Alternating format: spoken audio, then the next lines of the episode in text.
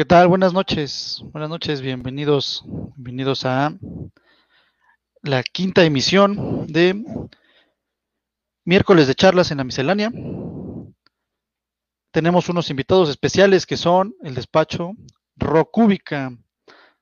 Despacho Rocúbica, antes de, invitarlos a la pantalla, pues quiero, quiero hacer una mini presentación de este despacho, que es un despacho joven, un despacho con unos unos años, unos cuantos años de experiencia ya como, como colegas que se conocieron desde la escuela. El, el, nombre de los tres colegas, de los tres arquitectos que participan en este proyecto llamado Rocúbica son Gerardo Ledesma, Carlos Cano y Gustavo Rojo. Antes de pasarlos a pantalla, voy a poner un pequeño video de introducción del despacho. Me voy a desaparecer yo de pantalla y mostrar el video y regreso para presentarlos.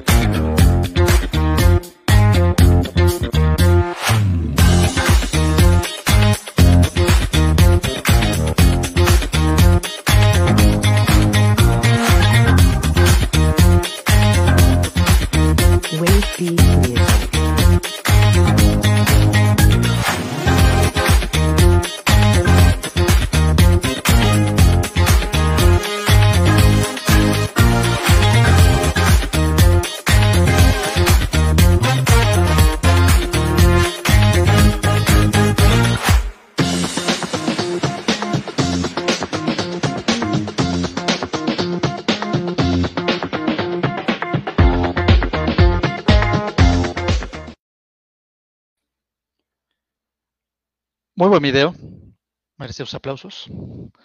Y ahora vamos a presentar al despacho que están los tres juntos, no vamos a poner tres cámaras diferentes, están los tres juntos. Uh, aquí vienen ahora. ¿Qué, ¿Qué tal? tal? Buenas noches. Hola, hola, Buenas noches. Buenas noches. ¿Cómo están? ¿Bien? Bien, gracias. Bien, gracias. Qué bueno, bien, bien, gracias.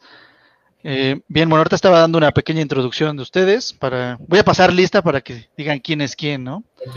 Gracias. A ver, tengo primero a, en orden alfabético, Carlos Cano, levante la mano, ¿quién es Carlos? Hola, hola, buenas noches. Carlos, eh, luego tenemos a Gerardo Ledesma, Hola, ¿qué tal? Gerardo, mucho gusto, y Gustavo, Gustavo Rojo. Hola, ¿qué tal? ¿Cómo están? Buenas noches. Perfecto, buenas noches a, a todos. Ya tenemos unos, unos cuantas personas viéndonos. Pues vamos a pedirles que, que, que, empiecen a participar, que empiecen a mandar saludos y ver de, de, qué lado nos están, nos están, nos están viendo, ¿no? Porque estamos juntando dos munditos, dos pequeños mundos de, del diseño y de la docencia y de la arquitectura en Toluca.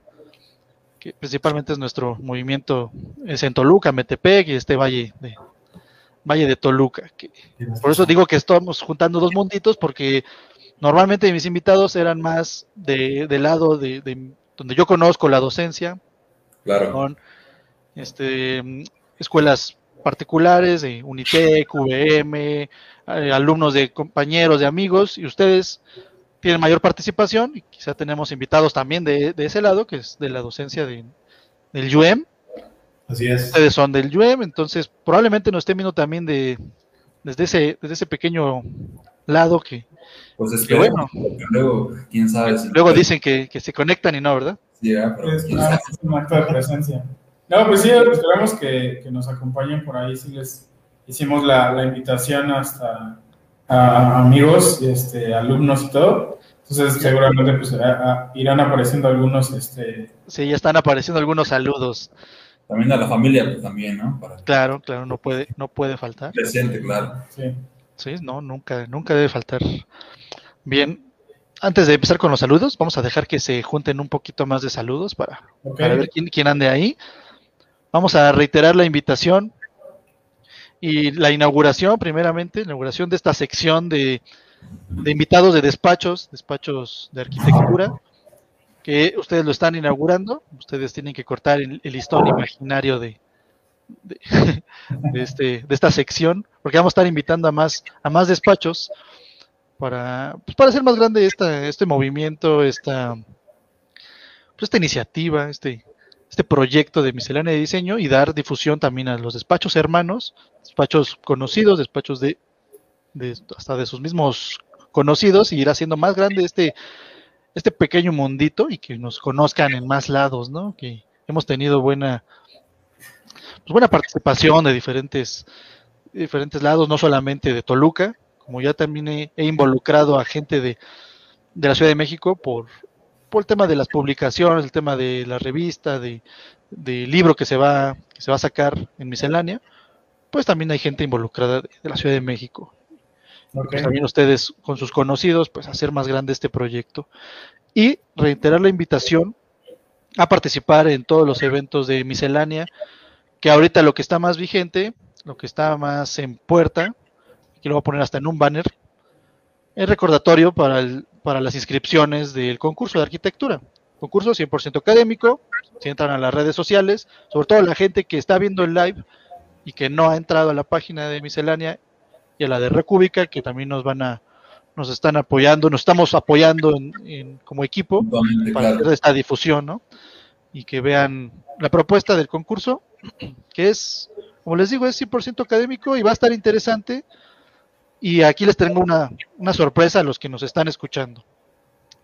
Que eh, el despacho, en, en, representación del despacho Rocúbica, quiero hacer la invitación pública de invitar al arquitecto Gustavo Rojo como evaluador, como jurado Gracias, para el concurso. Muchas gracias, Mitch, muchas gracias. ¿Aceptas o no aceptas? ¿Aceptas o no aceptas? Claramente y ciegamente, claro que No, sí. no, no me puedo hincar, pero imagínate que, que me hinco y que saco el... Gracias, Mitch, gracias. Bueno, pues muchas gracias a ti, Gustavo, que, que en representación de, del despacho, pues estarás apoyándonos en el tema de del jurado, de, de evaluar los proyectos que, que participen. Perfecto, ok, claro que sí. Pues va a estar, va a estar interesante. Entonces, pues ahí inscríbanse, chequen las bases, están, no, no vamos a hablar mucho de eso el día de hoy, solamente el comercial de, de inscribirse y participar, participar en los proyectos, háganlo como, como parte de, de, generar experiencia, ¿no? Ustedes igual nos van a compartir ahorita parte de su experiencia que también han participado en concursos, que no siempre se gana, pero, siempre, pero se aprende, ¿no? Siempre se pierde, nunca se gana. Súper. Bien. Vamos a ver ahora sí quién, quién anda ahí escuchándonos. Y a ver si ustedes los conocen, pues me dicen, porque va a haber algunas personas que, que, que yo no conozca. Vamos a empezar. Primerito que llegó es Víctor Carranza. Saludos, Víctor. Ah, Víctor es exalumno alumno mío. Ok, saludos. Víctor, Víctor, Víctor, ¿cómo estás? Saludos. Luego tenemos a Rodrigo Medel. Saludos. Yo, yo no lo conozco, ustedes lo conocen. Eh, no. no, creo que no. No, pero saludos. Pero puede, puede, ser, puede ser que sea un alumno con otro nombre, ¿no? Que suele pasar en, suele pasar en Facebook. El, el Medel está así como no tan común, entonces probablemente. Probable. Tenemos a Lupita Cano. Hola, mi hermana. Saludos. ¿Qué tal? Claro, la, familia no puede faltar. Saludos desde Ixtapa. Eso, mire, ya, ya cruzamos la frontera. Ya estamos, estamos se, está, se está ya, se expande. Eric Andrade. Amigo mío. Eric, ¿cómo estás? Saludos. Saludos a Eric. Roxy. Saludo, Carlos. Hola, hola. Aquí, hermana de mi prometida. Saludos. Súper. Eh. Salud por el eso. Apoyo, el apoyo con todo. Román. Igual otro tío, saludos. No es, no es coca, pero aquí es el café. Cafecito, eso. Sebastián, saludos Sebastián. Sal Sebastián es alumno, alumno de este lado. Saludos, saludos. Carlos, Ca Cano Caro, Caros Senil. Ah, es una alumna por ahí de una del UM. Alumna, excelente. Cori. Hola, hola. Ella es mi prometida. Saludos. Eso. Monse León, saludos.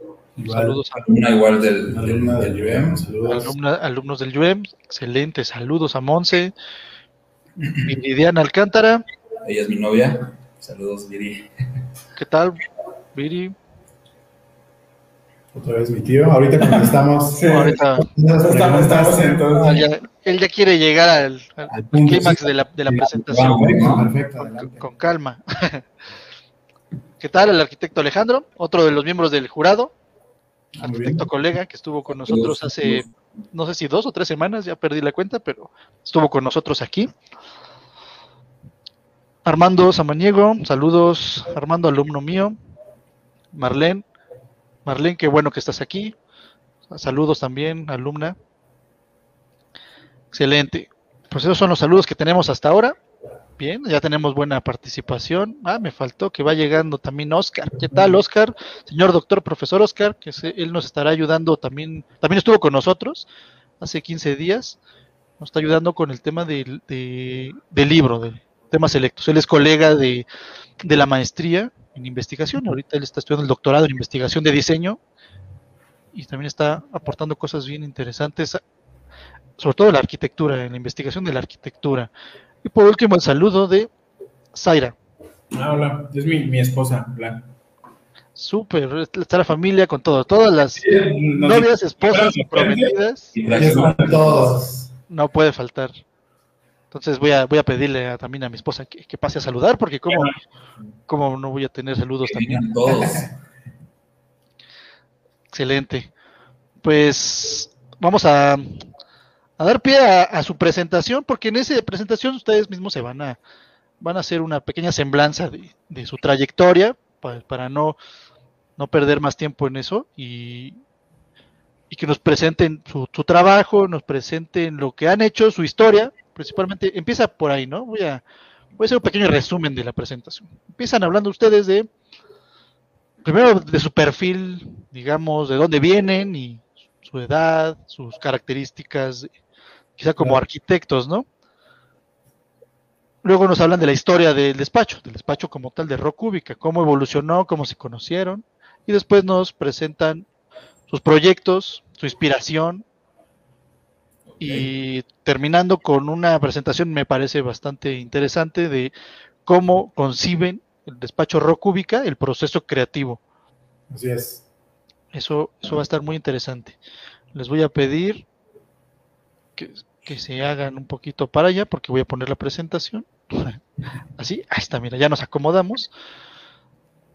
Y denme un segundo para ver si no me equivoco. Ustedes me, me dicen cuando ya esté listo. Listo, ya está. Ya quedó. Ya está. Súper. Entonces, pues aquí los voy a dejar hablar. Si pueden, se acercan un poquito cuando hablen para que se escuchen fuerte y claro. Hecho, perfecto, Michi. Y ya está, me voy a mutear yo para escucharlos completamente. Gracias. Eh, bueno, pues nosotros, digo, lo- ahorita ya hicimos una pequeña presentación de, de los, de quiénes somos.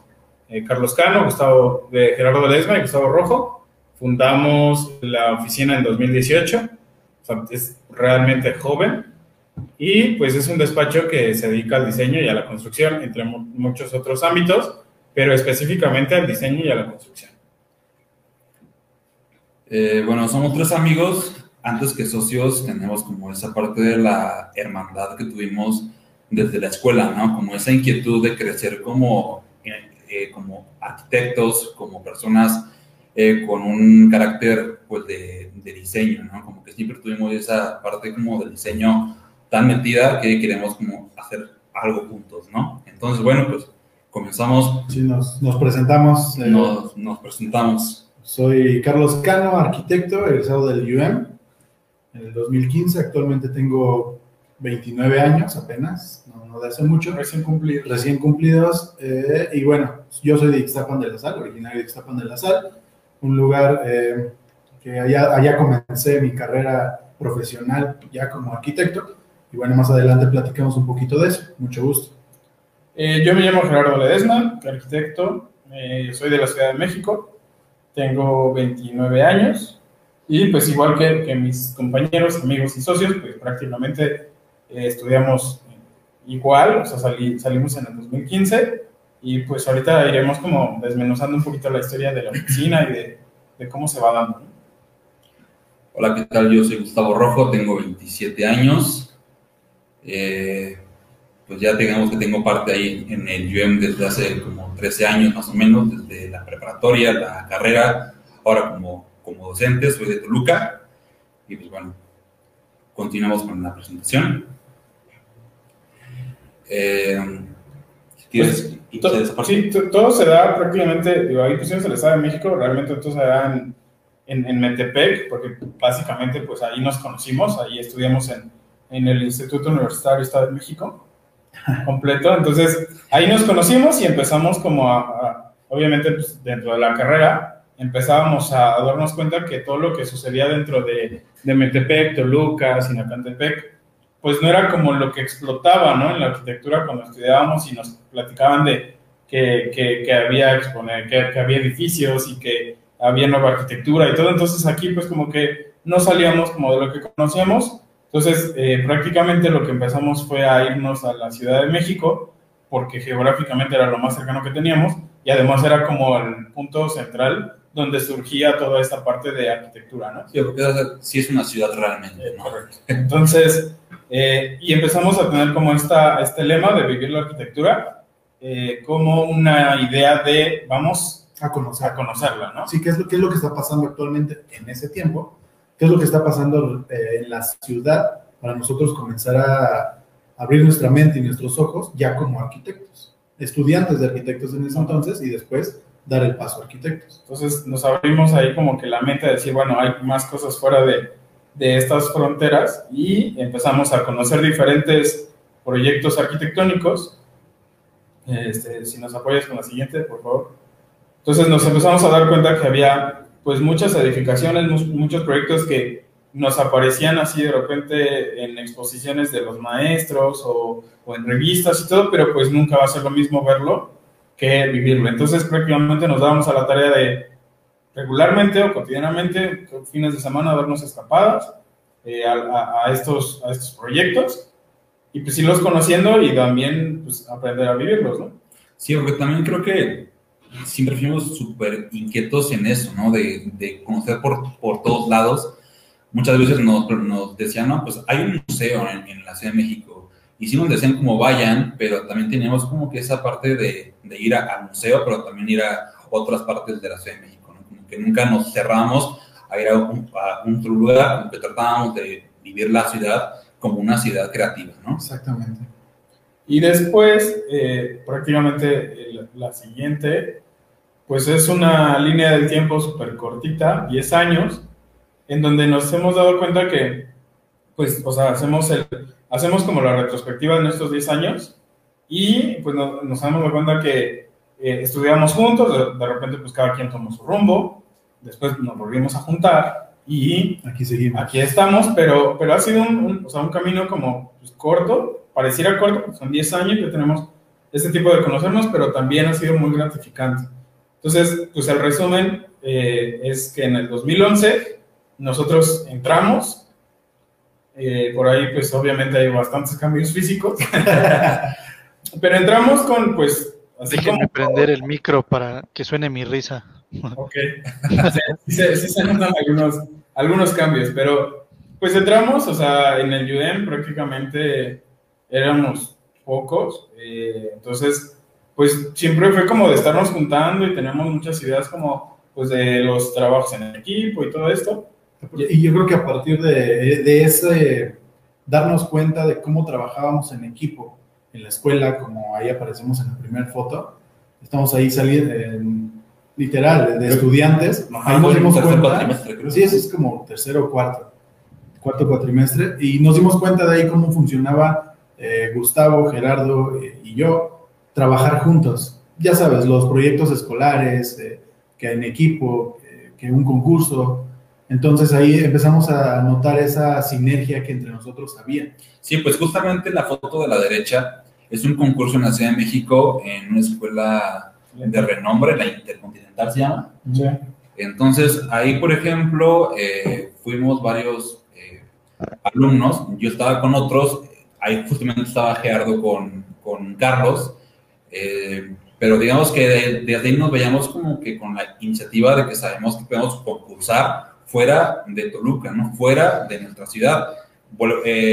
como comentábamos, era conocer más allá de la carretera, ¿no? Que sabemos que es más allá de, de- Más allá de la marquesa. pues hay ciudad, ¿no? Todavía hay vida. Y más allá de que puedas concursar y competir, quizás no ganemos, pero ya, ya competimos y es lo mejor que podemos tener. Como precisamente fue este caso, ¿no? Del lado izquierdo tenemos la foto como estudiantes, del lado derecho, cuando eh, estudiantes siendo también concursantes ya en un lugar donde había muchas escuelas, ¿no? De renombre, grandes, y desde ahí ya te empezabas a ver qué, qué competencia viene, qué competencia, cómo están trabajando, qué es lo que traen. Entonces ahí nos dimos cuenta, creo que fue un momento muy, muy bonito que marcó también nuestro Un proceso de detonante, ¿no? aprendizaje. Ahí íbamos con otros Claro. amigos, ciertamente, pero ahí empezamos a ver, oye, eh, creo que hay que salirnos de donde estamos, creo que hay que voltear a ver otros lugares para conocer y saber. Salir de la zona de confort, ¿no? Exactamente. Eh, entonces, esto sucede en 2011, en 2015, pues ya salimos de la carrera, ya traíamos pues cierta inquietud de en algún momento formar algo, pero pues obviamente pues no teníamos nada de experiencia, eh, nos daban miedo muchas cosas, entonces decidimos como agarrar un rato, este, pues trabajando en, lo- en- en donde nos dieran chance, pero pues prácticamente esto fue cuando salimos, siempre, o sea, tratando de, este, de- de mantenernos en comunicación y pues así fue, ¿no? Entonces, y, o sea, igual en la, en la graduación, bueno, en, en esa foto, pues nos fuimos ahí a la Ciudad de México y igual tuvimos oportunidad de conocer algunos espacios que no no sabíamos. conocíamos. Ajá. Pero bueno, fueron, fueron como parte de la parte estudiantil, ¿no? Dentro de UM. Eh, después, siguen, por- los, siguen los cambios físicos. Sí, siguen los cambios. Después en el de sali- salimos de la universidad, cada quien toma un, un- un rumbo diferente. Eh, por ahí Carlos, eh, bueno, yo me quedé en Ixtapan de la Sal, en una empresa que se llama Rangel, Rangel Innovaciones. Se dedica igual al diseño, a la construcción. Eh, ahí estuve trabajando, sí, estos años, mientras, después de que salí, hice mis prácticas profesionales en esta empresa, me quedé a trabajar y ahí, digo, adquirí alguna experiencia con las personas que estaban ahí, aprendí muchísimo. Y pues bueno, ya después Gustavo, Yo trabajé en la Ciudad de México en un espacio que se llama Boutique de Arquitectura, se encuentra en Coyoacán.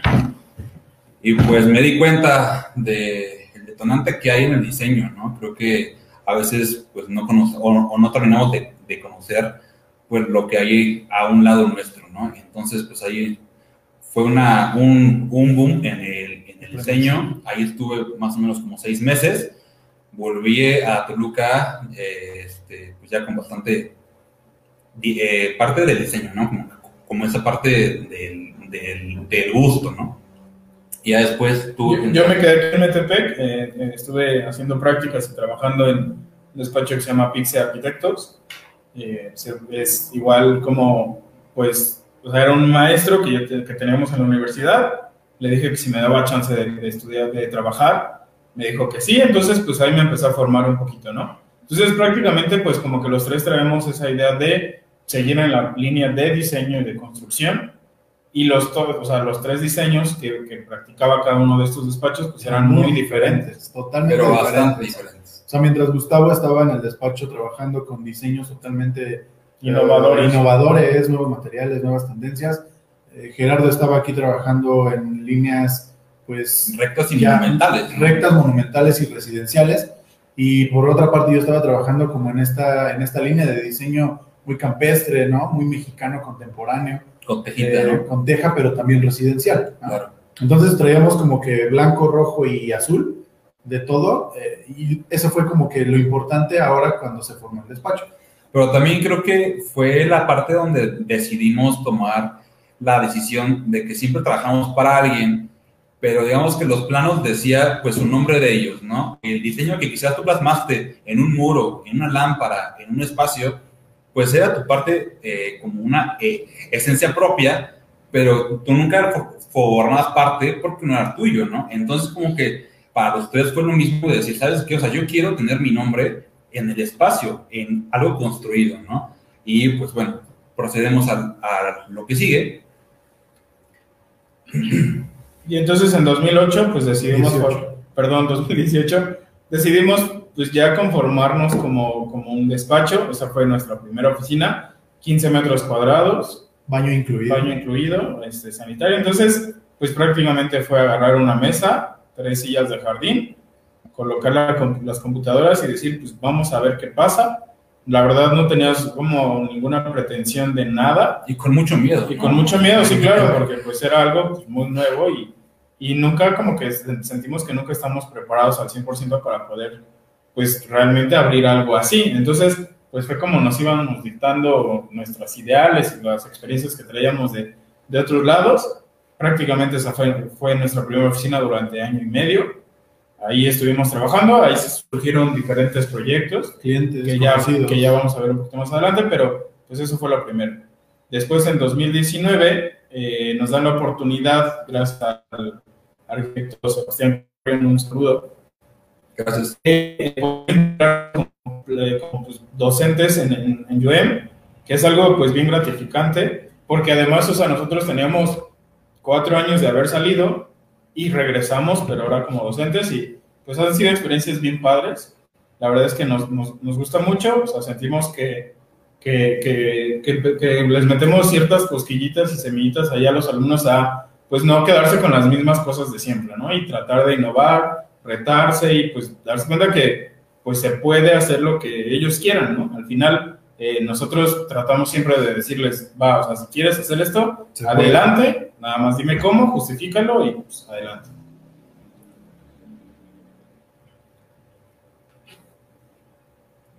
Luego ahí en 2020, hace un año, eh, surge un parteaguas para nosotros como despacho, que es el cambio de la oficina. Esta oficina que veíamos hace tres diapositivas, eh, decidimos por diferentes situaciones cambiar, digo, a otro lugar, a otro espacio. Esta oficina ya es un poco más grande, que es donde actualmente nos encontramos en este momento.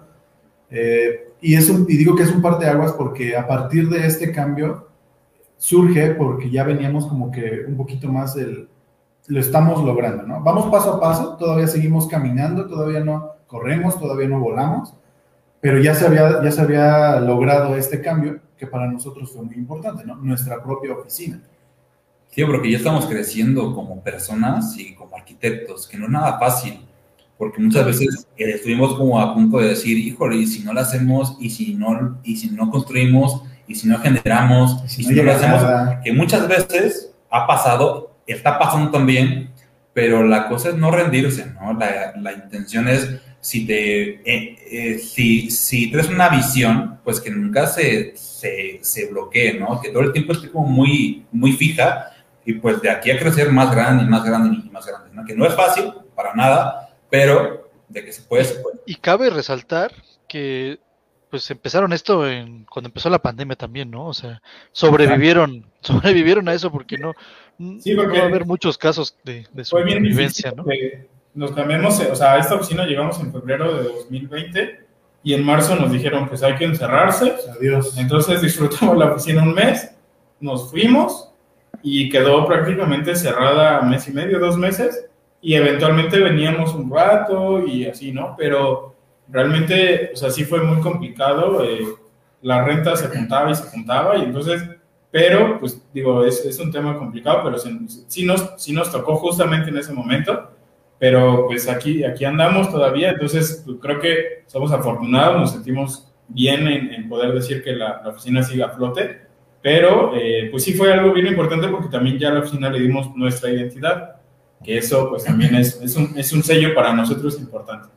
Cabe resaltar eso, ¿no? Que fue su perseverancia, ¿no? De, de no, no darse por vencidos porque pues, en ese cambio que les tocó esto, pues pudieron haber dicho, no, pues saben qué, pues ya, ya ni Sí. cómo, ¿no? Y, y- y aguantaron, aguantaron y pues ahora está recuperándose las cosas y, y creciendo. y que también el- la lucha constante Claro, nunca bajaron los brazos, ¿no? Eso, es- eso está, eso es bien Y importante. aún sigue. ¿no? Aún sigue, seguimos en el mismo, como con la misma mentalidad. Eh, seguimos, no, no estamos todavía donde queremos estar o todavía no estamos donde vamos a llegar.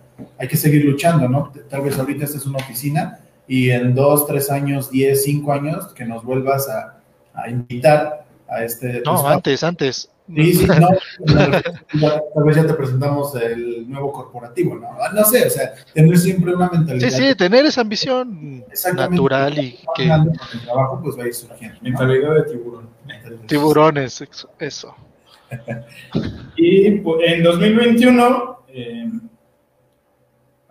ah, en 2021 nos aventamos a hacer un proyecto muy, muy desligado de, de Rock Ubica, pero que también es algo bien interesante para nosotros, que es un podcast que decidimos llamar Más Espacio. Eh, entonces, pues lo mismo, ¿no? Tratamos como de darle diálogo y plática a diferentes amigos, colegas, eh, pues multidisciplinarios. Eh, entonces platicamos así como lo hacemos ahorita, a lo mejor mucho menos gráfico, pero es una plática muy, dinámica, muy abierta y prácticamente, eh, digo, nos hemos metido en diferentes cuestiones fuera, fuera de Rock Ubica y de repente pasaban días que en la mañana era la clase, después unas citas aquí en la oficina, La en, en la obra y de repente pues nos regresábamos aquí a, a- a grabar. Entonces estaba muy padre porque no nos enfrascábamos nada más en un trabajo de oficina de Godín, sino teníamos como diferentes actividades. Obviamente también este, el podcast pues va empezando, tiene por ahí seis capítulos, ya vamos a retomar por ahí la idea, pero pues era algo también como que a nosotros nos ayuda a despejarnos un poco, ¿no? Y Ahora me invitan a mí allá. Claro. Ya me Sí. estoy autoinvitando a, No, a no, más, sí, sí. más- a más espacio. Para, para los próximos adelante. Y entonces, pues prácticamente eso es como desde que empezamos hasta el día de hoy, como lo que hemos hecho o lo que hemos logrado, como decía Carlos, no es lo, no hasta donde queremos llegar, pero pues en 10 años creo que no vamos mal. Como dicen, no es mucho, pero es trabajo honesto, ¿no? Es correcto. Proceso creativo, el cómo funcionamos en la oficina. El primer paso, el primer, eh, ¿cómo llamarlo? Como la primera- Acercamiento, ¿no? El, el acercamiento. Exactamente, es el cliente, ¿no? Es lo primero que, que tenemos, ¿no? ¿Qué quiere, cómo lo quiere, para qué lo quiere, ¿no? Entonces, la principal eh, cuestión que tenemos, pues, es la necesidad. ¿Qué es lo, lo que requiere y, y con base a- a- al recurso hasta dónde queremos llegar, ¿no? Antes de todo esto, es como una plática con él de conocerlo en su entorno, cómo se mueve, eh, sus gustos personales, sus, sus- sus gustos en, en materiales, Si tiene familia, tiene si no. familia, la música que le gusta, si, si le gusta el trago, ¿no? Ese tipo de cosas, porque sabemos cuál es su campo en el que se, él se desenvuelve, ¿no? y se siente cómodo. y se siente cómodo. Después ya vamos hacia dónde lo quiere plasmar, ¿no? Que es el sitio o bien puede ser el lugar donde se va a desenvolver el proyecto. Antes que nada, que es un- el- la, la parte del terreno, hay un diálogo, ¿no? Y ese diálogo nos habla bastante, bastante sobre qué nos está requiriendo este propio terreno, qué tenemos a los lados, qué tipo de sol tenemos. Entonces comenzamos a, hacer unos diagramas de cómo se desenvuelve los espacios que lo llamamos como referentes creativos, ¿no? Por ejemplo, el, el sol que nos brinda, la luz que, que nos brinda. Entonces, por medio de todo este tipo de panorama, nos va dando la volumetría, ¿no? O sea, solita nos va dando, si quieres una ventana, ponla acá y la, y, y la va rotando quizás, ¿no? También la parte del contexto, que bien sabemos que, pues, quién tenemos a un lado, que quién tenemos en, la, parte de enfrente. Entonces, eh, tratamos como de meter todo estos, este panorama como del diseño de quién tenemos a un lado del sol, de los vientos, del contexto. Si, si en el, en el, en el tenemos un árbol, ¿no? Tratamos como que sea parte de, ¿no? Nunca dejamos a un lado como a la deriva de, ah, pues sabes qué, quítalo, ¿no? No tratamos de ser parte del ecocidio, ¿verdad? Como tratamos de que sea parte del proyecto, ¿no? Y sobre todo esta parte que mencionaba, ¿no, Gustavo? Siempre hay un diálogo con el terreno, pero también hay un diálogo del terreno hacia el contexto, ¿no? O sea, nosotros como arquitectos estamos muy como casados con esta idea de que antes de poner un solo clavo, una sola piedra, siempre hay que fijarnos quién nos ve y qué vemos, qué quieren que veamos y qué no queremos ver. Entonces, todas estas partes al cliente se le hacen saber, justo estos diagramas son como nosotros platicamos con el cliente, a ver, esto es tu terreno, esto es lo que vas a ver, esto es lo que van a ver. Entonces, es un, es un ir y venir con el cliente haciéndole saber todos estos puntos. Como bien comentan, ¿no? También si nuestro, nuestra idea principal, eh, hace un rato decíamos, es construir, ¿no? Pero para construir no siempre se necesita destruir. Entonces estamos muy familiarizados con esa parte de ok, hay un árbol, déjalo, consérvalo, intégralo al diseño. Que no sea la casa la que llegue e invada, sino más bien que el árbol venga y se adapte al proyecto. Que de ahí partes como un concepto quizás, ¿no? Porque luego es un tema muy distinto en esa parte de, Sí, de- y- de- del concepto. Y que yo creo que esta parte como a los alumnos sí es, es complejo. Obviamente nos tocó, o sea, no, no estamos exentos de decir, ah, nosotros llegamos a primer, segundo cuatrimestre y ya teníamos, éramos súper dúctiles, ¿no? O sea, esto, esto lo vas aprendiendo, pero yo creo, o más bien creemos en la oficina que a base de estos diagramas, a base de, de entender el terreno, Ensayo, prueba y error, ¿no? exactamente, Exacto, ¿no? O sea, exacto. y, y de repente sí, no, o sea, nos damos cuenta que, que los alumnos pues se, se enfrentan a esta parte de el papel en blanco, ¿no? Y pasan horas y no saben ni por dónde empezarle. Nosotros tenemos este, este, este formato, sabemos que no todos empiezan por lo mismo. Esto es lo que a nosotros nos ha funcionado y nos sentimos cómodos. El terreno, el contexto natural, el contexto urbano han sido como los, las premisas para nosotros poder iniciar un proyecto. Habrá otras maneras igual de, de aplaudibles y, y- y que funcionan, pero nosotros de esta manera creo que hemos encontrado la, la fórmula que nos ha funcionado a nosotros. Exactamente. Entonces, eh, es lo mismo, o sea, estos diagramas eh, subimos, vamos, vamos rotando. Obviamente la parte de, de- de- del reglamento y de todo esto, pues influye, porque nos damos cuenta qué podemos poner, qué podemos mover, este, hasta dónde podemos volar, etcétera, ¿no? O sea, son, es, es irle moviendo y solito te va dando ciertas respuestas a lo que vamos, a lo que vamos eh, buscando con lo- nuestra, nuestro diálogo, pero también con las entrevistas con el cliente, porque nunca hay que olvidar que la arquitectura pues no es para nosotros, o sea, es para, para toda la sociedad, para el cliente, para el vecino, para todos. Entonces, pues bueno, eso, esa es como la, la parte que nos ha ayudado a nosotros. ¿Y cómo convencen al cliente de sus ideas? Justo esta parte, ¿no? De, ok, ya llegamos, ya te mostramos, ya te dijimos, ya fuimos al terreno. Esta parte de cómo convencer al cliente, y esta imagen lo describe un poquito. Pues bastante, porque siempre nos dicen, oye, quiero una casa a dos aguas con una ventana en la fachada, quiero una puerta al centro, quiero esto y esto y esto. Y jardín, Y jardín. con pastito. Entonces, el arquitecto, eh, ¿cómo llamarlo? El, el de- ¿Promedio? lo va a hacer, ¿no? Porque dice, es lo que, lo, lo que me están pidiendo, lo voy a hacer porque hay lana, quizás. Pero ¿cómo le hago entender que lo que yo quiero plasmar en su idea, pues puede ser así, pues un giro 360, ¿no? ¿Por medio de qué? Pues por un diagrama, de un estudio del terreno, del sitio, del clima, del sol, por todo ese tipo de cosas. Entonces, como que luego nos clavamos mucho en que nos enseñan en la escuela, no, no, pues vamos a construir con tabique, con bloque y con concreto. Y no hay más, ¿no? O sea, no hay más. Pero la casa de a un lado, pues se construyó con... con Alateros. Exactamente, con metal, Alateros. ¿no? O sea, prácticamente. Que obviamente no es de nuestra autoría, ya quisiéramos No, no, que fuera, nada. pero Sí, hay que- Hay que, hay que poner ahí los derechos de autor, por Sí. favor. Eh, Michelle Rocky, Michelle Rocky, por favor. Sí. Sí, es rock. sí, Pero- pero es la idea. de decir, a ver, este, no, no, no, no llega, o sea, los clientes van a llegar con una idea y tú tienes que trabajar y tienes que guiarlos y les tienes que, no educar, pero sí les tienes que ir guiando y decirles, a ver, o sea, una casa se comprende de esto, pero Abrirle también... los ojos, ¿no? Creo que ahí Exactamente. es- hay que, sí, no educar, pero sí hacerles ver que existe algo más de lo que tienen preconcebido. Siempre se lo repito a mis alumnos también. Tampoco está mal al final de que escuchen tu idea, que te digan, ok, muchas gracias, quiero la casa Exacto. de la izquierda, ¿no? Sí, sí. Claro. Eh, no pasa nada, como arquitecto tenemos también que tener los ojos bien abiertos y decir, ok, la idea que propuse tal vez no es que no haya gustado, tal vez es que no, no se adapta completamente a él, pero ok, puedo hacer la de la izquierda con el de la derecha y empieza ahí el, el trabajo como arquitectos, ¿no? Ok, quieres algo como el de la izquierda, pero puedo adaptar al- te puedo adaptar algo como la, a la de la derecha, perdón, cómo se le hace, ¿no? Y es ahí donde empieza nuestra labor. Como concepto, digo, en el despacho no trabajamos como con un concepto realmente, Siempre. trabajamos como con lo que nos surja del- de, parte del terreno, ¿no? De lo que nos brinda el terreno y el cliente. Pero digamos que esta parte como que causa mucha duda en la docencia, ¿no? ¿Qué es el concepto y cómo lo desarrollas?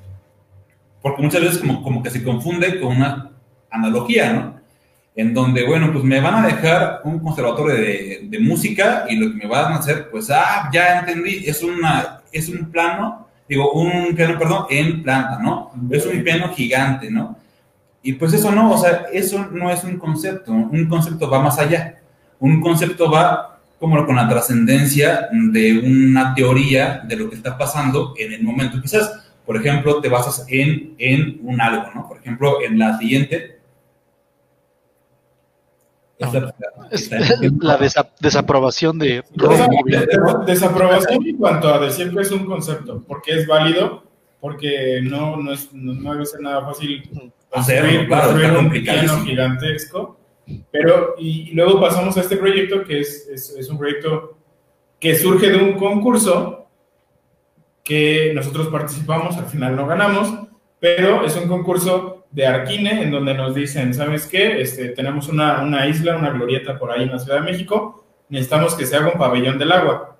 Entonces, en, cuando nos dicen el pabellón del agua, pues tú entiendes que tiene que haber agua, ¿no? Entonces, eh, en, tu concepto se basa en eso, esta propuesta que gana lo toma desde un punto muy diferente y entonces es cuando entendemos que el concepto a veces no es literal, porque el, los arquitectos, el arquitecto que diseña esto dice, a ver, mi proyecto sí tiene que ver con el agua, pero directamente cómo el material se ve afectado por el agua, cómo se va oxidando, cómo va... Generar conciencia, ¿no? Exactamente, entonces entiendes que no es decir, ah, tiene que ver con el agua y es una gota de agua en planta. Y hay una fuente, o sea, no, tampoco. No, no, no, hay ninguna, ningún cuerpo de agua, ¿no? Pero entonces dices, ah, ok, el agua lo va a afectar, empiezas a entender que hay un concepto muy pensado y además la volumetría pues está interesante, etcétera, pero el concepto cambia y ya no es decir, ah, es una gota de, de cristal gigantesca, ¿no? Entonces, aquí es donde de repente los alumnos creo que sí se nos han perdido o no, no entendemos y es difícil explicarlo y también es difícil entenderlo, decir, a ver, pues a un concepto arquitectónico no es, pásame de si vamos a hacer un, no sé, eh, una iglesia, pues nada más pone una paloma blanca en la punta de la iglesia o una cruz. O sea, no, es así, no es literal, ¿no? O sea, hay muchos conceptos que nos ayudan a entender eso. Pero, pues sí es algo que, como decía Gustavo, no siempre, la verdad mentiríamos al decir que todos nuestros, nuestros proyectos son conceptuales. No es cierto, pero sí tratamos de tener algún, algún, así un poquito por ahí donde entonces entendamos que puede pasar y que se puede dar solito, ¿no? Hay muchos proyectos que conceptualmente funcionan bien padre, pero que no se pensaron y se dieron pues de manera muy natural. Exactamente. Estoy de acuerdo. En esta parte del concepto, bueno, estaba leyendo el comentario de, de un colega que, que, lo menciona. Lo voy a poner aquí porque creo que es parte, es parte de esto y no quiero mandarlo al final, sino que intervenga esta participación, ¿no? El concepto jamás es literal, es el resultado de un proceso de abstracción. Estoy también muy de acuerdo en esta nuestra concepción y creo que creo que tenemos que ver eso, esa parte del concepto. Yo también lo platico mucho con los alumnos, que hay que sacarnos la idea del concepto literal, sacarnos del concepto de... Yo no estoy tan de acuerdo en que se, separar como tal el concepto de la analogía, porque puede haber analogías formales, funcionales, que se pueden replicar, aplicar, que que bueno, no voy a meterme en esos debates, después debatimos eso en su podcast. Me invitan a debatir sobre el concepto porque también yo pues participé y escribí sobre eso en mi, en mi investigación. Y yo les digo, o sea, piensen en el concepto como una manifestación de lo que quieren plasmar. Ustedes bien lo dijeron al principio, por los requerimientos del cliente, por las vistas, por el contexto. Eso puede ir directamente a tu aplicación de concepto. ¿Cómo manifiestas la paz, la tranquilidad, la serenidad que quiere el cliente, no? No vas a hacerlo con una palomita o con un, con un superaz de luz que sientas que estás en el atrio de la iglesia. o sea, hay diferentes manifestaciones. Digo, ¿tú cómo sientes la manifestación de ese concepto, de esa palabra que puedas aplicar al proyecto y que vaya generando identidad y que vaya construyendo tu lenguaje de arquitecto? Así es. Sí, prácticamente a veces es muy complicado, ¿no? Como el trascender la parte del concepto con un volumen, ¿no? Pero es un debate bien, bien interesante. Te la va dando, no, no nada más como diseñando, sino conociendo más lugares, vas viendo películas, diseñando con el lápiz y la pluma, ¿no? O sea, escuchando. Escuchando, también con la música, viajando, o sea, no es, no es como que se dé así, de, ay, me llegó el concepto, o sea, tienes que conocer bastante para ir conociendo el concepto. ¿no? Sí, yo, yo creo que difícilmente creo que llega a ser mito esa parte de lo soñé y me llegó la musa y, Sí, y sí. me llegó un cinco, su- su- puede suceder y sí, o sea, a lo mejor sí, pero pues todo es, o sea, es fruto de un estudio, de los viajes y, y con esto, ¿A poco no les pasó? ¿A poco no les pasó? Aplicaron en la de la cartulina y que tenían el boceto ya en la, en la cabeza y se despertaron a hacer el boceto. Sí, sí, sí. Y muchas Sí, veces. sí, sí pasa, ¿no? Sí pasa. y, y- y- Y creo que lo catal- creo que lo catalogan bien como parte de su proceso creativo. Eso Ajá. es lo, lo rescatable, que es un proceso creativo es totalmente subjetivo Bastante, bastante, bastante. y a- aplica, pues es de manera individual. Ahorita nos comentarán si hay algunas diferencias eh, hasta en sus mismos procesos creativos de cada uno de ustedes, ¿no? Porque no van a, a llegar a un concepto único de, de rock cúbica porque no es una cabeza, son tres cabezas. Es. Pero entonces, con, con esta parte de cómo ir conociendo diferentes eh, conceptos y todo, ligamos este, esta, esta frase, que tampoco es nuestra, ojalá que sí, pero por ahí también nos hace falta este, tenerla. Quien la, quien la dice, pero la ciudad como contaminación creativa. Entendemos que la contaminación, pues es cualquier cosa que influye directamente en ti, positivo o negativamente, ¿no? Eh, entonces, prácticamente regresamos a la parte inicial de la, de la, de la, pues de lo que estamos, de la presentación, en donde, pues, por base de experiencias, de lo que escuchas, de lo que ves, de lo que te empapas, pues te vas llenando de contaminación. Tú decides qué tomas y qué lo dejas, y entonces prácticamente cada uno de nosotros, pues, tenía una contaminación arquitectónica diferente. Y que es lo que platicábamos hace unos minutos, ¿no? Si tú nunca, si tú estás estudiando arquitectura o estás eh, estudiando algo que tenga que ver con crear, con hacer, con, con hacer, vaya, con explotar tu creatividad, no puedes quedarte en una cueva totalmente, porque sí, puedes tener el talento, pero si no sales a conocer qué está pasando aquí, qué está pasando allá, qué, qué se está construyendo, cómo lo están construyendo, por qué funciona y por qué dejó de funcionar, creo que eh, te, te empiezas a, a cerrar, ¿no? Sin embargo, si lo haces, si sales y conoces y, Y te como- contaminas. y te contaminas, porque te puedes contaminar bueno y malo, ¿no? Entonces, aquí nuestra, nuestra Manera de manera verlo. de verlo es contaminarnos de una manera buena, salir y ver, ah, mira, esa casa, ese edificio no funcionó por esto, o funcionó por esto. Entonces, se está usa- usando este material, se está usando así, la gente se está apropiando de los espacios públicos por esto, ¿no? Entonces, es esta manera de ver y eh, de contaminarnos, ¿no? Que también no es malo que te contamines a lo malo, o sea, quizás tú ves cosas feas sí. y, y tú dices, oye, ¿cómo, cómo le puedo hacer para yo regenerar esta parte del diseño para que se vea bien, ¿no? Entonces, también el conocer cosas no tan bonitas, pues eh, no es nada malo, ¿no? Yo les digo a mis alumnos, busquen en los, en los patrones de la geometría de, un edificio que estén analizando en un, en un caso análogo, ¿no? En un caso de prototipo. No solo busquen los conceptos positivos, los que, los que nos dicen eh, los principios de orden, ¿no? La simetría, el, el- orden, la pauta, el ritmo, esos los clásicos, sino busquen los anticonceptos. Entonces, eh, buscando la asimetría, encontrando la- lo arrítmico, encontrando la desproporción, ahí es donde van a manifestarse de mayor, de mejor manera los conceptos que tú puedes reconocer y que puedes decir, esto me llama la atención. Hasta un anticoncepto puede ser en la misma ciudad, como lo dices, empaparte de esa contaminación no tan, no tan positiva, también te sirve para tomar un, un- una decisión, ¿no? una decisión de diseño.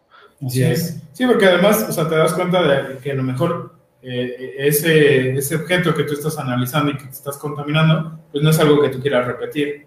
Entonces, en ese momento decides, ok, lo voy a tomar, a lo mejor no es algo que me, que me ayude positivamente, pero entiendo y me doy cuenta que esto que estoy observando, la persona que estoy viendo, el proyecto que estoy conociendo, no sé, no tiene algo que ver con lo que yo, yo haría o yo pensaría. Y entonces es una, pues es una crítica constructiva para ti, ¿no? Que va más allá de decírselo a alguien, pues es, es, es para ti. Entonces, Sí. pues tratamos como de siempre estar muy eh, abiertos a cuestiones nuevas, a seguir conociendo, porque pues todos sabemos que si tú no te, te actualizas, no solo en la arquitectura, en cualquier profesión, oficio, modo de vida, si no te actualizas, pues quedas en el olvido, ¿no? Entonces, tratamos aún, ahorita es complicado obviamente por la situación, pero hemos tratado de seguir saliendo, de, de conocer, de, de, de, pues viajar, ¿no? En, en, la medida de lo posible para saber, pues, qué se está haciendo. Sí, también en cuanto a películas y en series, ¿no? Tratamos como de, conocer sus contextos, o sea, no nada más vemos la película, no solamente por la, la trama, sino por qué, qué, qué pasa en la, en la parte de atrás, ¿no? Sí, sí, y ahorita, ¿no? O sea, estamos al, a un clic de cualquier sitio donde tú quieras ir. Entonces, digo, la tecnología también es un paso, los libros son un, un medio donde puedes viajar sin ningún problema. Después, bueno, pasamos con esta, ¿no? Es una pregunta. Eh, a todos nos ha dado miedo en algún momento, bueno, hablando de, de, arquitectura, incluso de cualquier cosa, aventarnos, ¿no? Hacer algo. Cuando estudiantes, cuando recién egresados, eh, este tipo de situaciones de, a ver, en la escuela te decían, ¿cómo crees que un volado de dos metros? No. O sí se puede, pero pone siete columnas, ¿no? Entonces, siempre hay un medio, un miedo, perdón, constante de esto no, esto no, esto no, pero al final caes en el, si no me aviento y busco la manera de por qué sí, de quitarme el miedo y saber que sí se puede, pues siempre te vas a quedar como que estancado, ¿no? Haciendo lo mismo, lo mismo, lo mismo. Entonces, nosotros eh, tenemos esa mentalidad de, a ver, ahí queremos lograr esto en este proyecto, claro que se puede. Hay que ver otras disciplinas, ¿no? ingenierías, eh, diseños gráficos, etcétera, industriales. Hay que, hay que adaptarnos y trabajar de la mano con otras personas pero claro que se puede, ¿no? Entonces, es esta parte de quitarse el miedo y aventarse siempre y cuando esté bien sustentado, esté bien, digo, en este caso son unas imágenes de unos volados eh, impresionantes, eh, que sabes que hay un cálculo, hay una ingeniería totalmente, que sabes que va a hacer funcionar, ¿no?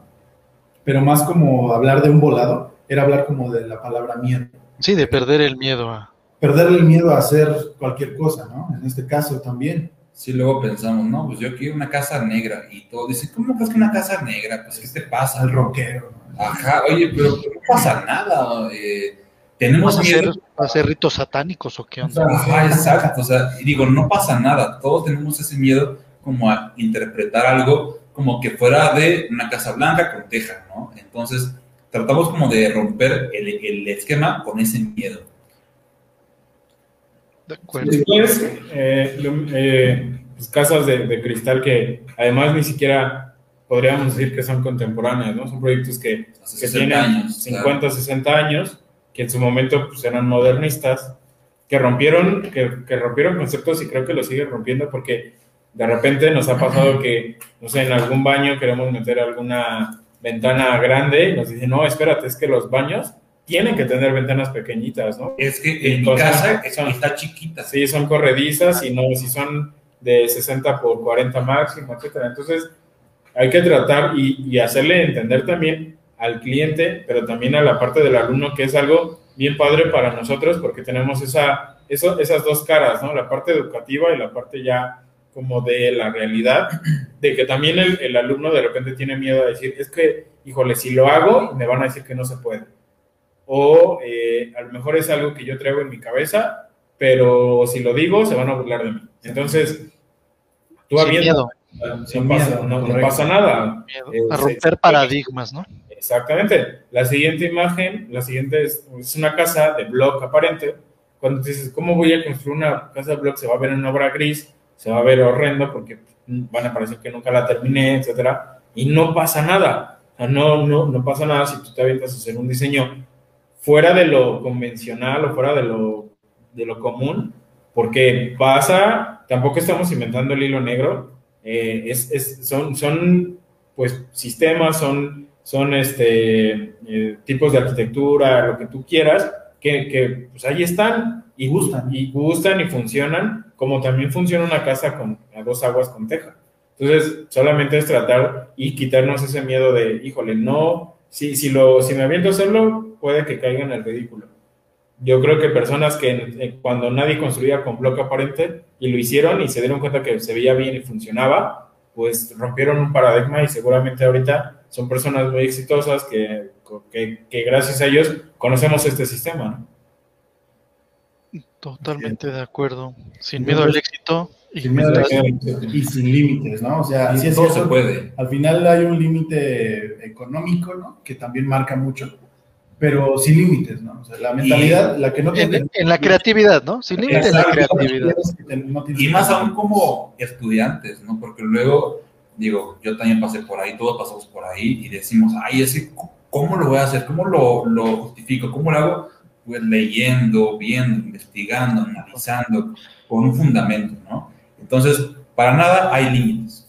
Y, y más cuando, cuando yo se los, se los- de repente se los digo a los alumnos, cuando tú, cuando tú estás haciendo un proyecto en la, en la escuela, tú eres tu propio cliente, ¿no? O sea, nadie, no, no te van a poner un límite económico, no hay un límite de gusto, o sea, tú, creativo. no, límites creativos, o sea, tú diseñas y si quieres forrar los muros de oro, lo vas a hacer, nadie te va a decir que no, pero El profe.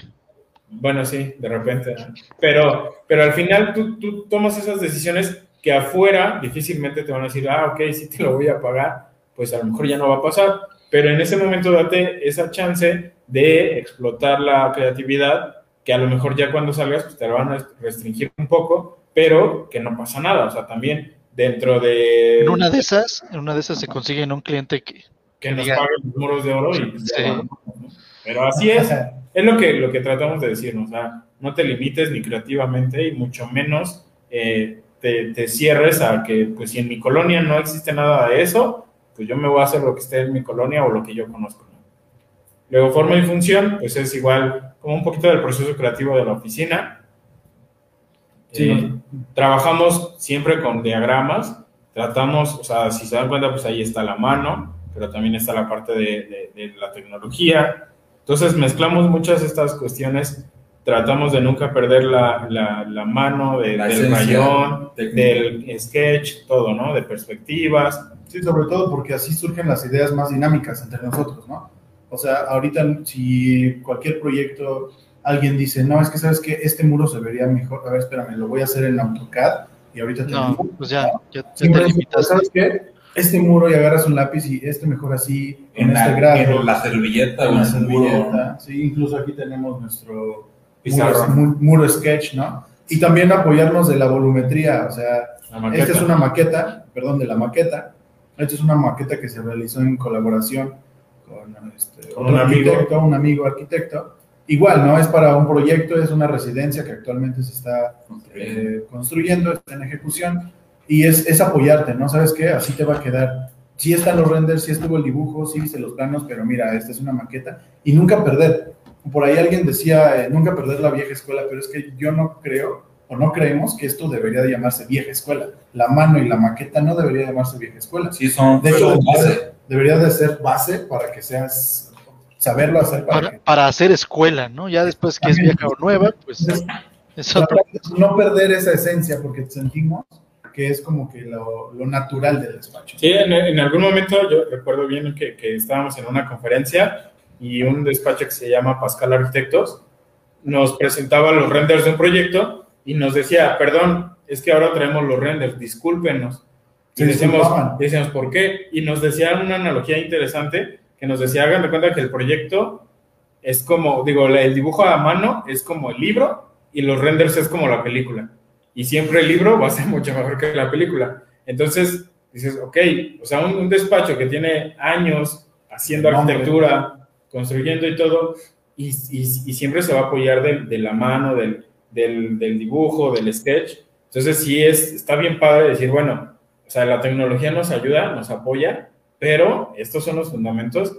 Y, sí, y yo creo que si llegamos al momento de que, como nosotros, como oficina, nos alejamos de este punto, pues a lo mejor ya no vamos a tener los mismos ideales y vamos a trabajar de la misma manera, Exactamente. pero pues digo, o sea, así se nos da. Y, repito, ¿no? Es, es algo que esta fórmula nos ha funcionado a nosotros, pero hay 800 mil fórmulas más y a cada uno le funciona diferente. Y se vale. Como materiales, no nos casamos con ningún material. Son gustos realmente del despacho que por lo general usamos más. El concreto, por ser una roca sólida ficticia que hacemos nosotros, ¿no? Eh, la madera porque nos da esa sensación de calidez, porque es, es cálida y como textura pues nos brinda muchas sensaciones. Y ¿no? oportunidad. oportunidades también. El acero creo que también últimamente se ha usado por la cuestión hasta estructural y minimalista también, ¿no? El tabique, que sabemos que pues es un material súper noble, ¿no? Que lo usamos en cualquier muro, ¿no? En, en, en donde nos da esa temperatura también en cuanto al ambiente, ¿no? Y, la, y el muro blanco, ¿no? Que, o, o la luz blanca, ¿no? El color blanco. Digo, son texturas, son materiales que no nos casamos con esos, son nuestros favoritos, son los que más usamos, pero si nos llegan con una Lucobond, si nos llegan de pronto con un muro verde, si nos llegan de pronto, estamos muy abiertos hacia cualquier material. Como referentes. Como referentes aquí, bueno, es, está, está, es como muy rápido. Eh, son, son, son personajes, arquitectos, que, que, en la escuela conocimos, que hemos conocido algunas de sus obras. Su trayectoria. Que no es que eh, literalmente hagamos la copia del proyecto, pero que quieras o no, pues influyen en uno, ¿no? Son su fuente de inspiración, ¿no? Será muy difícil que nosotros tres logremos hacer algo como lo hace Zaha Hadid, pero, pues, o sea, y tampoco es que a lo mejor querramos hacer ese tipo de arquitectura, pero no podemos no reconocer lo que ella hace o lo que, los proyectos que tiene, en la, la, escala que tiene, ¿no? Y entonces, para, los, para los chavos que no conocen, pues presenten a sus, a sus eh, invitados. Eh, el, el, sería Teodoro González de León. San Teodoro González. San Teodoro González de León, un arquitecto mexicano ya fallecido. Eh, ¿Mandé? Puro fallecido. Bueno, Zaha Hadid es anglo-iraquí, iraquí, eh, una arquitecta ganadora del Pritzker, de las pocas mujeres ganadoras del Pritzker, eh, con la, la, arquitectura en todo el mundo. Y después el arquitecto Luis Armando Gómez Solórzano, mexicano, es chiapaneco, eh, el, el, despacho Zapalusa, su despacho se llama Palusa Arquitectos. Que es quien hizo el, el pabellón de Alarwell, que nos ganó el, el concurso. Ganó el concurso. Y este, pues, vale. Sí, digo, eh, también está, bueno, esos son como los referentes que un poquito causaron, influyen en mí, ¿no? influyen en Gerardo. Estos son míos, ¿no? Es, digo, el famosísimo y reconocidísimo rockstar Michelle Rocking, eh, Toyo, después un arquitecto japonés, y por último otro arquitecto mexicano, bueno, Michel Rocking mexicano, aquí luego Toyo japonés, y al final Norten, Enrique Norten, también mexicano. Digo, también son personas que hay más, ¿no? De los tres hay más. Personajes. Que, y, sí, personajes que influyeron en un poquito forma de pensar. Y luego eh, están los de Gustavo. Sí, así es. El primero es Elías Rizo, es mexicano eh, me encanta toda su obra por cuestión del, material, ¿no? Como que siento que es una de las personas que todo el tiempo están como a la vanguardia en cuanto a ver qué, qué material salió y lo, y, lo plasma, ¿no? Después está Luciano Krug, que es argentino. Él es un especialista en el concreto, entonces tiene sus volados de 8 o 10 metros con puro concreto, quizá cómo le hace, ¿no? Pero está... Eh, él es más como brutalista, ¿no? Brut, sí. Y al último tenemos a Sordo Madaleno. Muchos lo critican, pero creo que es un ejemplo a seguir por la trascendencia que ha generado y no es nada fácil generacional sobre todo. No es nada fácil llegar a donde está él, fuera de las críticas que se han tenido, pues a ver tú hazlo, ¿no? Y él lo hace, pero de volada, ¿no? Y es generacional. Entonces prácticamente esos son los, los nueve despachos o arquitectos que nos han marcado últimamente y desde todo el tiempo, como para hacer, pues ahora, Rocubica, ¿no? Y ya, bueno, ya la, la, parte como de nosotros, estos son algunos, algunos de los proyectos que hemos realizado. Este fue el primer proyecto de la oficina, que todavía ni siquiera en ese momento todavía no teníamos una oficina, todavía no teníamos eh, algo establecido, teníamos un nombre y nos presentábamos los tres pero es una fachada, era una intervención en una fachada en, en la colonia eh, CEU. ¿Qué es? Frente a. Universidad. Eh, ajá, la colonia universidad. Era, es una casa para estudiantes, con lo que se pretendía hacer. Algo también importante, creo que mencionar, es que suponiendo que a la oficina nos lleguen 10 proyectos, que nos lleguen 10 clientes con 10 ideas diferentes, a nosotros, ahorita, en este momento, se llega a concretar uno, se llegan a concretar dos, máximo tres, y siete, ocho proyectos se quedan en papel, que no está mal porque al final eh, la, arquitectura la seguimos trabajando y es como, o sea, nos, nos, nos, seguimos moviendo, vaya, ¿no? Seguimos practicándola, no nos quedamos estáticos. Este fue un proyecto que se quedó en papel, pero pues que fue el primer proyecto como de la oficina y fue algo bien gratificante porque pues era volver a juntarnos después de mucho tiempo, cotorrear un poco, pero también pues ver cómo funcionábamos ahorita. Sí, porque fue más también como de cómo cobramos, ¿no? Híjole, y será mucho, será poco, híjole, ¿y cómo lo presentamos? ¿Y vamos con el cliente a su casa o vamos al café o en dónde lo hacemos? ¿no? Sí, no estábamos establecidos, pero para nada, ni como nombre, ni como lugar, ni nada. Eh, bueno, este fue nuestro primer proyecto, luego enseguida viene otro proyecto, este fue un kinder, se llegó el encargo de un kinder, diseño primero, al final terminamos construyéndolo. Ahorita estas fotos del lado izquierdo está un render, luego abajo cómo estaba. Era una casa que se adaptó, una casa, un lote que se adaptó a, que fuera, complicado el proyecto. a que fuera un kinder.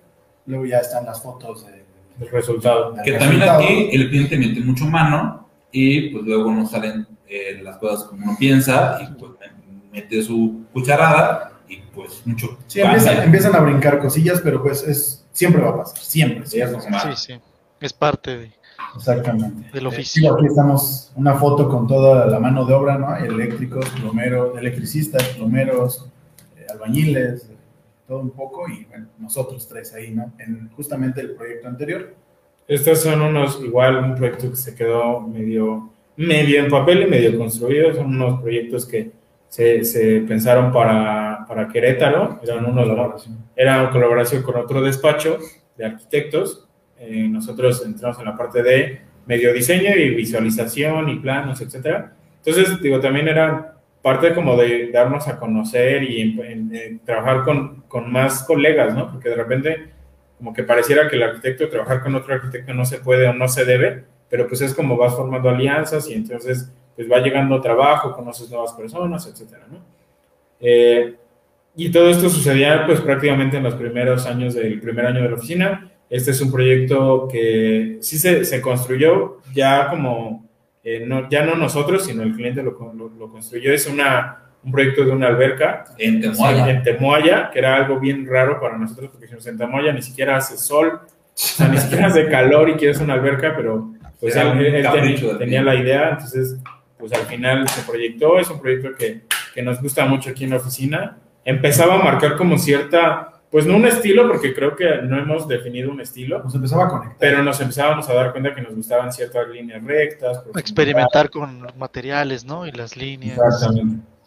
Después, por ahí aparece, a mí este proyecto en lo personal es de, los, de mis consentidos de la oficina, es una vivienda social, eh, son 80 metros, ah, no, 84 metros cuadrados, 86 metros cuadrados. Eh, nos llaman, llegan, ahí sí fue como tocaron a la puerta de la oficina pasada, nos dijeron, este, pues queremos construir algo. Empezamos a hacer el diseño, la verdad es que fue algo bien, bien padre, porque tiene por ahí un muro de tabique que está en inclinación rara. Ah, perdón, este, tiene, un, tiene una inclinación ahí medio rara. Muy complicada, ¿no? Porque muy, dijimos, no, pues bien fácil en el sketch, sí. nada más la movemos. Pero era en obra, ¿no? Hombre, una lata. No sé. Sí, pero eran los retos que se iban dando. Pero y que nos gustaba, ¿no? Eh, se quedó en pausa, no la hemos concluido, esperamos ya pronto poder hacerla. Inclusive por ahí hay una foto que se ven unos tabiques volando, etcétera, ¿no? Sí, Entonces sí. fue parte mucho de estar experimentando con, con esto, ¿no? Luego este es un bar, eh, ya, ya empezábamos a tener Cliente. algo bien chistoso, que nuestros primeros proyectos no eran de ámbito habitacional. habitacional, ¿no? Porque, bueno, el kinder, la fachada, sí. El kinder era ya, pues, ya un tema escolar, ¿no? Un tema de, de educación. Y, y, luego llega también este cliente que ya era un bar, es un bar aquí en Metepec, que justamente cuando ya teníamos todo listo, diseño, renders, plano, presupuestos, llega la pandemia, se pausa totalmente y ahorita sigue ahí, ¿no? En papel. Son justamente de esos proyectos que están en papel, pero que posiblemente se lleven a cabo. Este es un proyecto también de viviendas súper pequeñitos, son como 40 metros Ah, cuadrados. Eh, tratamos de, de, darle lo, pues, o sea, también, no porque sean pequeños, pues tienen que estar mal hechos, ¿no? Ni, ni, ni, ni, mal proyectados. Entonces, la verdad es que hemos tenido proyectos de diferentes escalas, o sea, eh, empezamos pues con el Kinder, que para nosotros fue un reto importante porque era de los primeros proyectos de una escala mayor, y pero de repente pues vamos brincando a proyectos pequeños como este. Y en luego donde- más grandes. y luego más grandes, pero si se dan cuenta, pues aquí ya empezamos con la parte de los materiales, ¿no? Y tratamos de imprimir esos materiales en estas obras. Entonces, queriendo, a lo mejor, eh, queriendo no, pero siempre tratábamos de meter pues, el tabique aparente, el color blanco, el metal. Va generando una identidad como despacho. Exactamente. ¿no? Y eh, después nos llega, esta es una casa, es un proyecto en Sinacantepec, 204. 204 metros. Eh, Un solo nivel. un solo nivel. El, el cliente ahí sí llegó con la idea de quiero losas inclinadas, les propusimos más proyectos, más... No, hombre, como unas 12, y, 15. no, y, propuestas. y terminamos haciendo una, una casa de losas inclinadas, pero a nuestra manera. Entonces, eh, pues eso también está bien, o sea, no siempre vas a convencer al cliente y si el cliente trae su idea, pues adelante, o sea, se hace. que también sigue siendo con el parteaguas de que sea pues con tabique y quizás todo blanco. Digo, el señor quería mucho como una tipo cantera amarilla, muy amarilla. Digo, no nos casamos con que no sea así, pero tratamos como de decir, o sea, sí lo puede hacer, Pero, pero, se va a ver así. Sí, porque él quería en toda la casa, en cada muro, que lo tuviera. Entonces, pues luego sí es complicado como convencerlo de que tienen que tener una armonía, de que tienen que tener pues un porcentaje como de una y una, De ¿no? textura. Equilibrio, ¿no? Eh, un equilibrio, exactamente. Eh, Luego por aquí viene este proyecto que este se encuentra en Tonatico, Tonatico, Estado de México. Igual está en pausa. Igual está en pausa, es un proyecto que surge, algo importante, ¿no? Que tal vez no vamos a abordar tanto, pero surge el cliente o el contacto a través de las redes sociales, de una publicación que se hace por parte del despacho y surge esta, clien- este, esta, Esta clienta. esta clienta que fue clienta, este, necesita un proyecto, ¿no? Entonces también un punto importante que ahorita eh, tengas el negocio que tengas, pon un pie sobre las redes sociales porque si no te vas a quedar. Este, y sobre, el, sobre la tecnología, ¿no? También.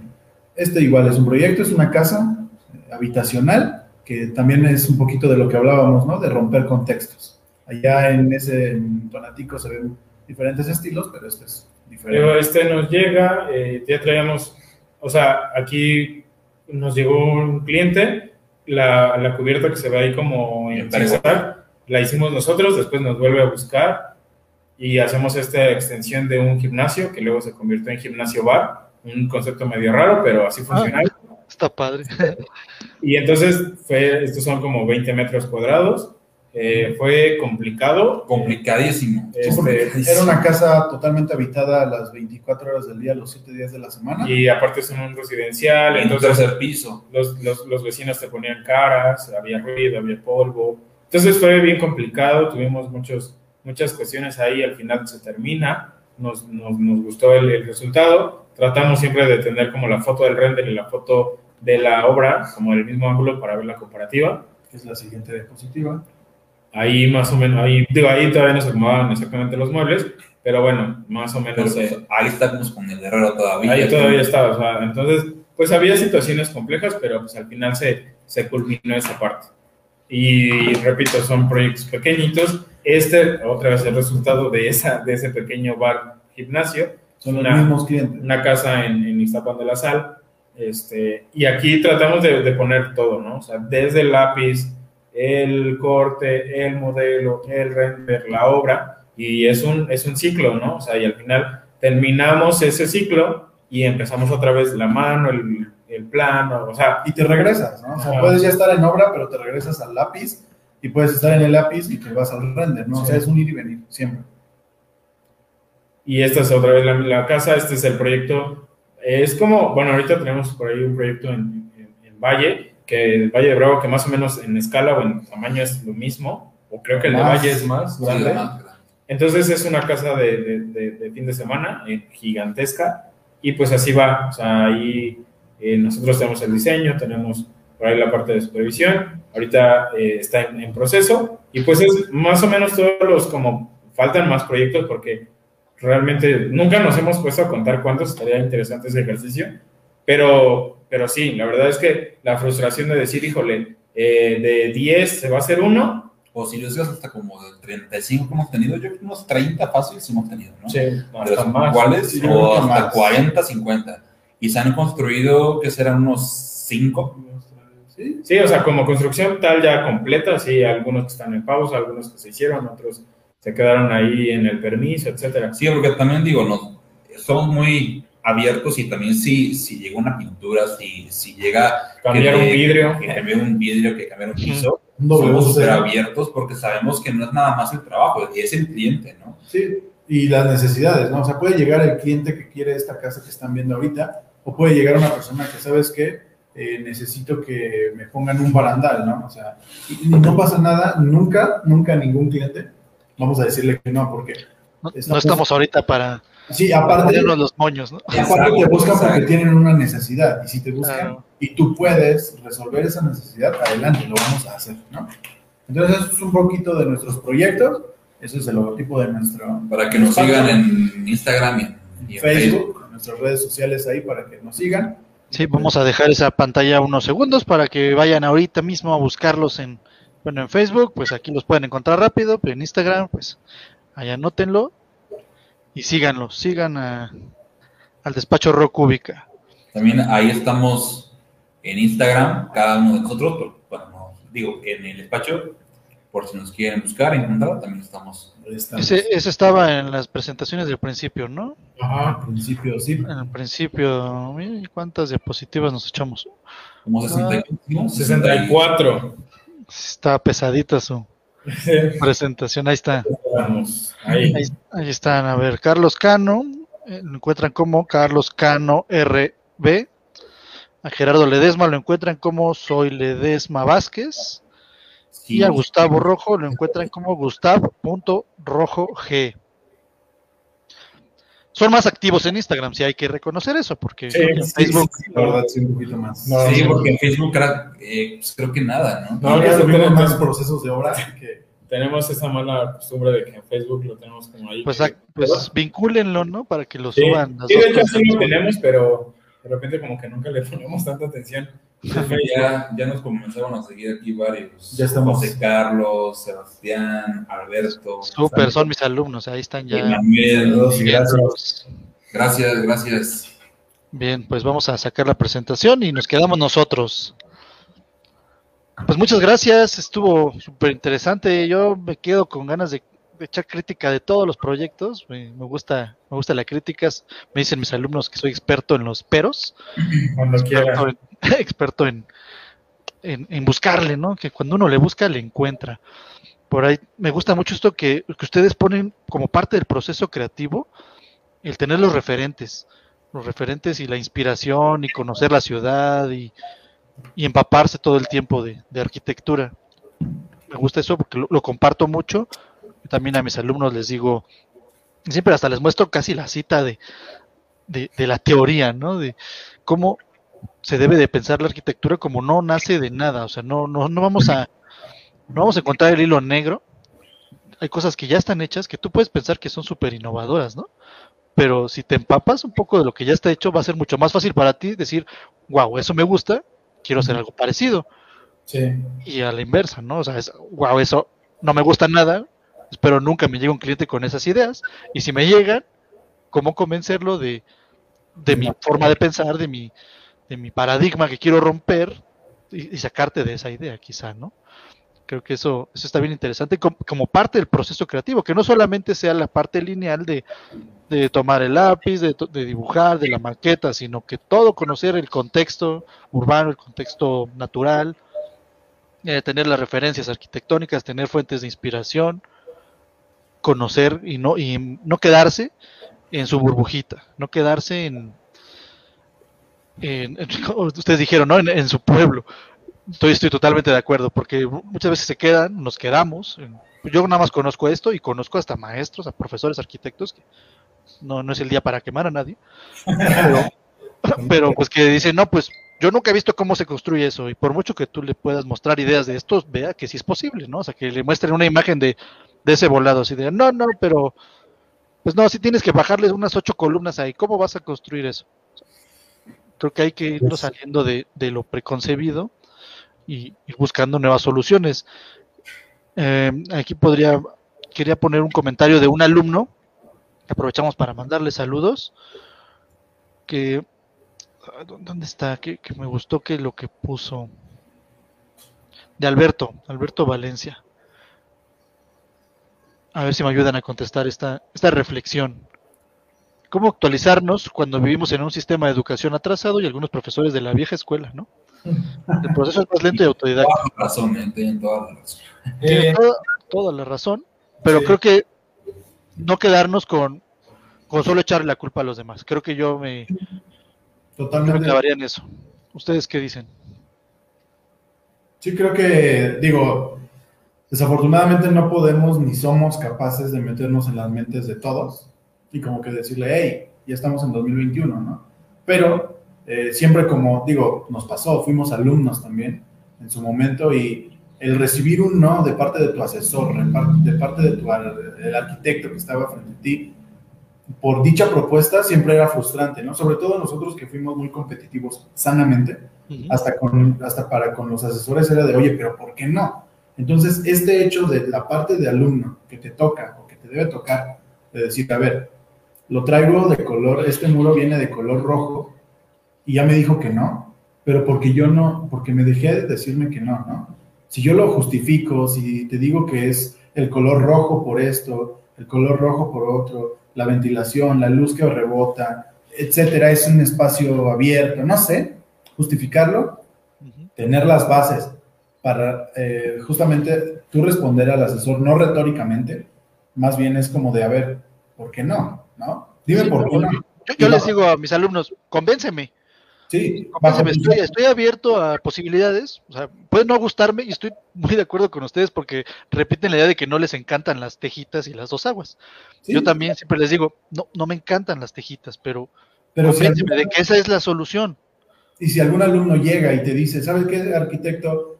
Eh, tejita sí, porque aparte de que no tiene el cliente un, un presupuesto para meter una losa maciza, entonces le estoy proponiendo un triple con vigas y teja, eh, para evitar el gasto de su losa, dices, ah, bueno, ya vas, puede ser Ok, que ya, sí, me estás convenciendo. ya lleves un gane, ¿no? Síguele, síguele, convénceme y te voy a dar un sí, o te voy a dar, o- o tal vez no un sí, ¿no? Porque al final también lo personal me vuelve un poquito como de, no, no, no, pero tal vez te voy a decir sí, pero tal vez manéjalo por este lado, ¿no? O sea, te Claro, claro. tal vez ya no uses la tejita que viene así, tal vez usa teja plana, o teja y la pintas de blanco, teja, no sé, ¿no? Ahorita hablando de la teja. Justamente yo pienso, ¿no? El sistema educativo o el sistema que ahorita está actualmente, tal vez no me voy a meter tanto, no nos vamos a meter tanto. No, pero también podríamos generar empatía en, en la frustración actual, quizá de algunos estudiantes con el tema de la distancia, ¿no? Claro, claro. sí. Sí, la verdad no- nos hemos dado cuenta, influye, bueno, influye bastante. Eh, es algo que, que- que nos, nos cambió el chip a todos. Eh, inclusive, de repente dicen, bueno, es que los jóvenes este, tienen la tecnología y les saben, sea, antes de hablar los bebés ya le mueven a un iPad y todo. Sí, pero pues también esto es algo muy diferente para todas las generaciones. Sí. Y la verdad es que una, una profesión como la arquitectura, donde el hecho de, o sea, te rayo el plano, ya el hecho de, de rayar un plano, tú como alumno, tú como docente, es una experiencia muy, muy diferente a, pues déjame compartir la pantalla, y, o sea, es otra, es otra situación. La, la educación yo creo que sí hay algunos, algunos momentos en que sí se ha visto muy retrasada en cuanto a los alumnos, porque los alumnos ya te piden otras cosas. Y a pesar de que a lo mejor nosotros pues, les llevamos 8, 9 años, 7 años, Dos años. dos años como tú, eh, sí de repente nos enfrentamos a, híjole, es que yo no sé qué onda con esa parte, ¿no? Porque a lo mejor ya es, a ver, mi- aquí, este, aquí voy a, pues, desde mi tablet, lo voy a hacer y entonces lo mando, o las presentaciones, pues nosotros decimos, es que no hay otra cosa que no sea PowerPoint, PowerPoint y ellos ya llegan con otras situaciones que es, órale, o sea, es algo que yo no conozco, y otra vez si no me actualizo, pues me quedo retrasado. Exacto. Pero eh, la arquitectura sí tiene que estar tanto, o sea, en- olvidemos del diseño de la construcción, en la docencia, sí tiene que estar en constante cambio y, y- y yo creo que darle mucha voz a, la- a los alumnos, ¿no? De repente nos olvidamos de esa parte porque es como la parte académica y, le cambiamos y le movemos y somos, pero el alumno que es el que te va a dar las respuestas de, a ver, o sea, es más simplemente un taller, ¿no? Un taller de, de, de proyectos, o sea, maquetas. no funciona como un, como un, como donde van a estar sus, banquitas y de tomar apunte. Entonces, ese taller a lo mejor si tú le preguntas al alumno cómo te funciona, te sirve la luz, esto, lo otro, te va a dar unas respuestas que tú no las estás tomando y que no las estás viendo. Totalmente de acuerdo. Hay que, hay que mantenernos en actualización. Imagínense, para los, del, como decimos, la vieja escuela, pues es- quizás es un poco más complicado. Y pues yo estoy totalmente de acuerdo en que nos tenemos que actualizar y no necesariamente rejuvenecer plantillas, ¿no? Porque hay gente bien sabia, bien sabia en, en la vieja escuela que podría complicársele la tecnología, pero con una simple cátedra que puedas ver su cara y puedas escuchar todo lo que te puede transmitir, Aprendes, mucho más valioso a que tengas el maestro joven que sepa usar todos los gadgets y todas las aplicaciones del mundo. O sea, no, no estoy tan de acuerdo en eso de que, y, y repito, no, no echarnos todo, todo el tiempo la bolita, ¿no? De Sí. no me actualizo por, No, y, Por ahí y me pensar, que nosotros somos la futura escuela, de la escuela nueva que todavía existe. Entonces, actualizarnos y también tomarnos de la mano de la vieja escuela, que así lo mencionamos, porque hay de todo, ¿no? Hay, como tú dices, hay maestros, arquitectos muy valiosos en una cátedra, como hay maestros de la misma edad que tal vez ya ahorita no les interesa aportan más que jubilarse, ¿no? No sé, hay de todo, Claro, hay de todo. hay de todo, Entonces, entonces de todos ellos hay que aprender de lo bueno y de lo malo. claro. Exacto, yo siempre les digo eso también a mis alumnos.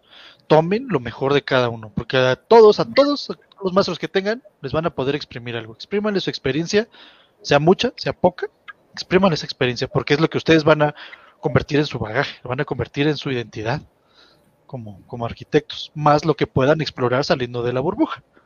Así es. Bien, para cerrar, ya les había comen- ya les había dado un adelanto, a ver si prepararon algo. Quiero hacerles una pregunta, haciendo un poco referencia a ayudar al tema del concurso. Ya nos compartieron su experiencia, en que ustedes han participado y que toda la experiencia que tienen de quizás hasta más de 40, 50 proyectos no ejecutados, pero sí en colaboración. O sea, tienen mucha experiencia trabajando juntos de prácticamente 10 años, desde trabajos escolares hasta trabajos profesionales. Cuéntenme cómo ha sido esa parte del trabajo en equipo para ayudar al tema del concurso que trata sobre el coworking, ¿no? El trabajo colaborativo entre disciplinas y entre, entre ustedes mismos, ¿no? Si, si son normales los roces, cómo es esa parte del proceso creativo en la parte no bonita, ¿no? En la parte no, no rosa, sino la parte Pues sí, cruda. Pues, pues nosotros ya nos odiamos. Yo de hecho estamos solo por... Nada, ahorita De ya- hecho, ya, ya desde- Ahorita cada quien se va. ya. Eh, es complicado, digo, la verdad es que somos amigos, pero, eh, pero también somos socios, ¿no? Entonces, cuando te aprendes a dividir la parte del trabajo de la amistad, entiendes que pues, ya no los vemos igual. De repente convivimos más entre nosotros que con nuestras familias. Y sí es complicado, pero eh, como voy a hablar como, como, como Gerardo Ledesma, un tip o algo que yo creo que ha funcionado, nos ha funcionado, es entender las fortalezas y debilidades de cada uno. No todos, no todos o sea, eh, Gustavo es muy bueno para ciertas cosas, para, algún, para otras no, Carlos es muy bueno, para unas, para otras no, yo de igual manera tengo mis fortalezas y mis debilidades, y si aprendes a que vamos a trabajar con eso y yo me apoyo, o sea, si mi debilidad es algo que tú eres fuerte, pues yo me apoyo de ti. Y entonces así se trabaja, creo que dinámicamente, y aprendes que no todos podemos hacer lo mismo, ¿no? A lo mejor aquí en la oficina, pues ya tenemos como ciertas cuestiones que sabemos que a lo mejor la parte eléctrica, pues es Gustavo, porque a Gustavo le gusta que el circuito, que la lámpara, que esto, que lo otro, que cómo ilumina y todo, ¿no? Entonces ya sabemos que Gustavo se va a dedicar a eso, aunque nosotros, Carlos y yo lo podamos hacer, pues la fortaleza de él. Entonces, Una de muchas. una de muchas, pero, pero así trabajamos. Creo que, creo que nosotros hemos aprendido y a base de experiencia y a base de discusiones y a base de, de, de golpes así fuertes que nos ha dado pues proyectos, clientes, regañizas y todo, porque no todo es color de rosa, como bien lo comentas. Entonces, eso sí nos ha hecho encarar la, las situaciones, es decir, tenemos que aprender de esto porque también hemos tenido muchos errores y también hemos aprendido a decir, ya vamos a trabajar de otra manera, lo afrontamos así, pero siempre entendiendo quién es mejor para ciertas cosas, a quién le cuesta un poquito más y, y, trabajando en esos puntos débiles porque pues también, o sea, no somos perfectos ni todo es lo que sale de nuestras mentes es lo correcto y además somos tres, ¿no? Entonces habrá puntos muy, muy fuertes en donde diga, a mí sí me gusta, pero ellos dos no. Entonces ahí sí aplicamos la democracia y decimos de dos, pues adelante, ¿no? Pero eh, creo que eso, creo que yo, yo podría decir esa parte. Aprende con tus compañeros de trabajo en la debilidad y la fortaleza y trabaja sobre eso. Si mira, tú nos preguntaste de cómo es. La primera palabra que te puedo decir, eh, yo en lo personal, es complicado, pero no complicado en mala onda. Es complicado porque sabes que manejamos porcentajes, ¿no? O sea, llámense de la chamba, sabes que yo me voy a hacer esto, tú esto y esto. Entonces eso yo... Es bien, eso es bien delicado. es bien delicado. ¿Cómo no llegan a ese punto de, oye, yo trabajé más y tú menos? No, bueno. Sí, sí claro, es algo súper complicado. Eh, también en, en, temas de que sabemos que, que, somos tres mentes, ¿no? Y fuera de lo creativo, pues ya vieron que los despachos, sean como sea, que, tenemos como, referentes, pues son muy diferentes, que prácticamente lo que basamos de la mente lo basamos en el proyecto con referentes de ellos que son muy, diferentes. Entonces, al, inicio del despacho, hace casi tres años, pues yo llegaba y decía, yo quiero esto y esto y esto. Y Gerardo también decía, yo quiero esto y esto y esto. Y él, él, también, o sea, decía... Carlos. Carlos también llegaba con esa intención. ¿Cómo le hacemos lo esto, pues, en un mismo proyecto, ¿no? Es, es muy complicado, pero con base a las experiencias, pues, con pláticas, con unas experiencias que de diseño, que, que sabemos que él se, bueno, que Carlos se va a dedicar más a cierto punto, eh, se lo dejamos como a él y sabemos que lo va a hacer y lo va a hacer bastante bien, ¿no? Que sabemos que también Gerardo lo va a hacer bastante bien. Y ya vamos como a, como a ciega de, diciendo, ¿sabes qué? Pásalo, ajá, confías en ellos, porque no confías de un día para otro, confías desde hace 10 años para acá. Entonces, sí es cierto que luego el trabajo se vuelve más fácil porque sabemos que se divide en tres personas se vuelve más complicado de cómo vaciamos la forma volumétrica, la parte de material, la parte de las, ventanas, que yo quiero una, una, ventana grande, pero yo la quiero, la, o sea, ¿cómo se llega a eso? Decimos, tú hazlo y haz lo que tú creas, o sea, te lo dejamos a ti y ya, y yo me pongo a hacer el trabajo del vecino, ¿no? Y, o sea, son cosas que necesitamos como re, repartiendo para no llegar también como a un mal acuerdo, ¿no? Y bueno, eso, confianza, yo diría confianza, y no rutina. ¿A qué me refiero con esto? A que nuestra forma de trabajar aquí en la oficina la tratamos de hacer y creo que nos ha funcionado, o al menos yo pienso que un solo día nos, no ha sido rutina nunca. Desde que estamos juntos, siempre es diferente. O sea, sí es llegar a, sí tenemos nuestro horario, sí es llegar a la oficina, sí es reunirnos en la oficina, y a partir de ahí, en la forma de trabajar, la forma de estar, la forma de platicar, de movernos, siempre es diferente, ¿no? Incluso hasta de la forma en que vamos a escuchar de música hoy, que traigo ganas, este, digo, tratamos de comprarnos nuestras cositas, ¿no? De repente está la pantalla y a ver, pon un video de tal, vi uno, se los enseño. Estar, o sea, estamos trabajando, pero viendo esto, y ahora vamos por un café, y ahora vamos aquí, vamos allá, o salimos a la obra y, ay, el otro día pasé por aquí, vi que vendían unas quesadillas muy ricas, hay que pasar. O sea, siempre ese dinamismo externo como al trabajo, pero interno del, dentro del horario. Salir de la rutina está. Sí, es lo como genial. ha mantenido como fresco siempre de no caer en, ay, voy a trabajar, ¿no? O sea, no. es como, como de relación de pareja, ¿no? O sea, cuando entras en la rutina, pues hay problemas y pues, de alguna manera es así, ¿no? Cada uno sus características, ¿no? Ya sabemos qué, qué, le gusta y qué no le gusta. ¿Qué, le, qué le enoja y qué lo hace llorar, ¿no? Sí. Sí, y, algo bien importante que, que, también se vale es hablar las cosas, ¿no? O sea, cuando llega un punto, a lo mejor en una decisión que realmente llegó a un punto muerto, pues hablarlo y decir, a ver, creo que lo que tú estás proyectando está mal o no tiene un sentido por esto, esto y esto y esto.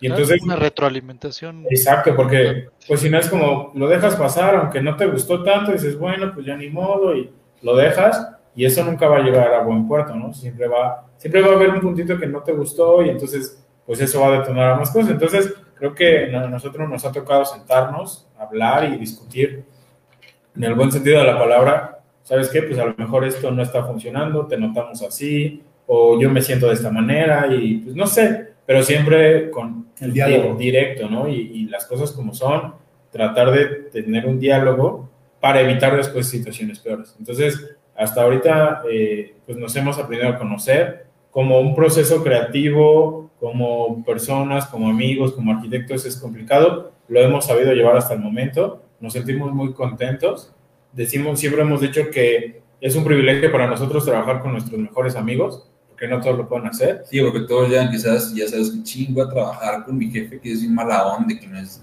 o sea, eso es muy frustrante, ¿no?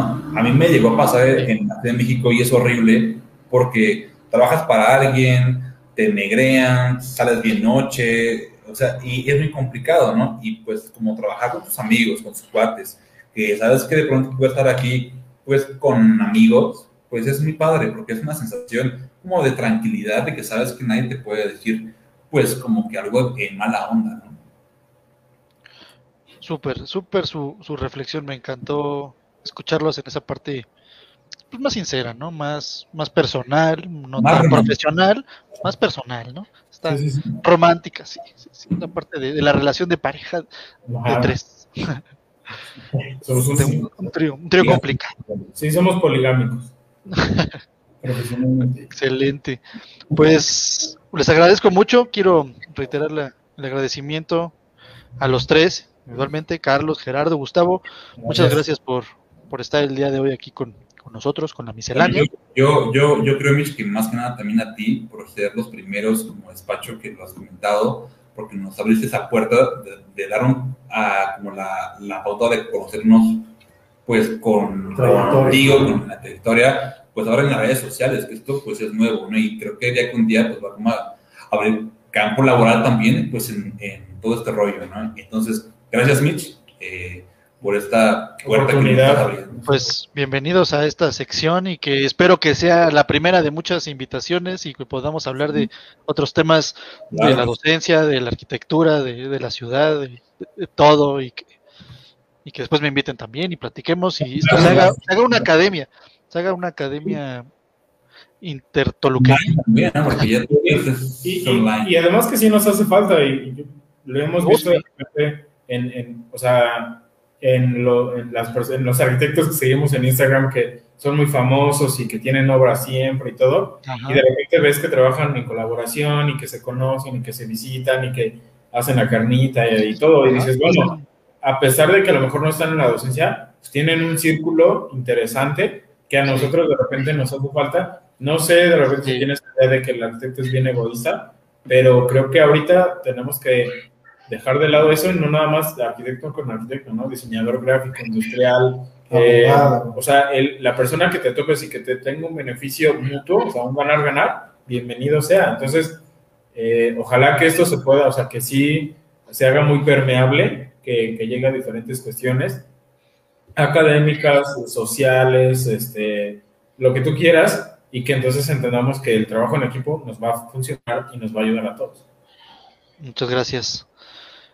Y, y pues sí, con esto vamos a, a cerrar. Muchas gracias por estar y, y que no sea la última. Quiero, quiero seguir platicando con ustedes, pero pues ya nos vamos a, a llegar a las dos horas y después se vuelve un rollo esto. Ya se nos van a dormir el público. Llegamos a, llegamos a un buen número, ¿eh? Llegamos hasta, porque pasamos los 40 espectadores en un punto, ¿eh? Entonces es estuvo, estuvo, estuvo bastante bien. Yo, yo la verdad he visto las transmisiones de Radio Arquitectura, has visto que tiene como sí. 17 mil likes y tienes 22, 25 espectadores en promedio. Nosotros andamos cerca de los 40, 25 en promedio, está El número. excelente. El número está de lujo. Vamos a cerrar con últimos saludos.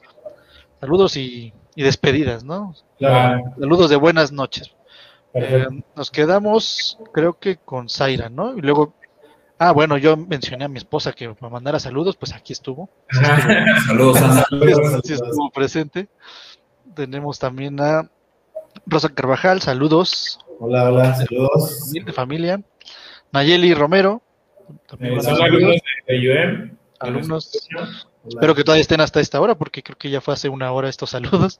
Estefanía, Digo, otra alumna de UM. Igual, saludos. Son amigas. ¿no? Amigas ellas. Al- Saludos Alberto, ya ahorita lo pusimos en una pregunta que hizo. Saludos también a, a Diego Huerta, alumno, alumno mío. Hola, saludos. Y no le contestaron al señor Román, pero pues, pues ya después. Sal- saludos, saludos al señor Román. En corto, ya en, en corto. En corto, sí. Renata, Y Una colega, Colega, colega, saludos a Rocúbica. Sara Ramos manda saludos rockeros. Saludos también de, de Daniel, supongo que era un saludo porque sale así cuando es un, es un sticker o algo por el estilo. Saludos, amigos. Saludos. Amigo, amigo, mi hermano, mi hermano Daniel. Eh, Lulú Ramos nos está viendo, nos está observando. Hola, hola, saludos. Hola, Lu. Saludos a Oscar, que no nos mandó saludos, pero pues estuvo aquí participando. Saludos a- Michael al, por ahí al dice. buen, al buen- Es buen un Micho. Eh, Corremos Micho. juntos todos. Aquí tuvimos una, una fe de ratas, una corrección de nuestro colega Edgar, que pues, lo estoy tratando de convencer también que, que participe en la miscelánea, porque también tiene unas ideas buenísimas. Pues, Es, es un compañero de la universidad. Tenemos saludos de Fabio, Ah, es un primo. Saludos. Maribel Rodríguez. La, la esposa de mi primo. Pura familia. Eso es todo. Eh, A Lulú Ramos manda saludos de Zamora. Saludos Saludos hasta hasta- Michoacán. Michoacán. Desde Michigan. Nayeli, todavía que tenemos gente aquí conectada, siguen diciendo que estuvo muy entretenido. Nayeli, Caro, excelente conferencia. Ya se van, ya nos están despidiendo. Yael, saludos Yael, es un alumno también. Excelente que estuvieron aquí. Estefanía manda saludos, bye bye, que hay que hacer tarea. Di- Dice Jaime, muy sabias palabras. Todos llegaremos, vamos a llegar a ser de la vieja escuela en algún punto. Exactamente. Estamos forjando a la nueva escuela. Ojalá, ojalá. Cintia, interesante arquitecto, saludos. Una Cintia, alumna también. alumna. Así es. Saludos. Y el último saludo es de Roberto Manjarres. Muy bien. ¿Ese es alumno tuyo? Porque mío no es. Um, no, bueno, no creo que no, pero igual Ah, saludos. Saludos. Saludos rockeros a, a Roberto. Pues bueno, les agradezco mucho. Vamos a cerrar con esto. Me gustó su, su reel. Vamos a cerrar con su reel y luego voy a cerrar con mi, con mi cancioncita de miscelánea. Hecho, Muy bien. perfecto. Gracias, Nos Mitch. vemos. Nos vemos. Cuídense mucho. Buenas noches. Buenas noches. Bye, bye. Espérenme porque todavía no puedo hacer esto. Ya, listo. Vámonos. Bye. Adiós. Nos vemos.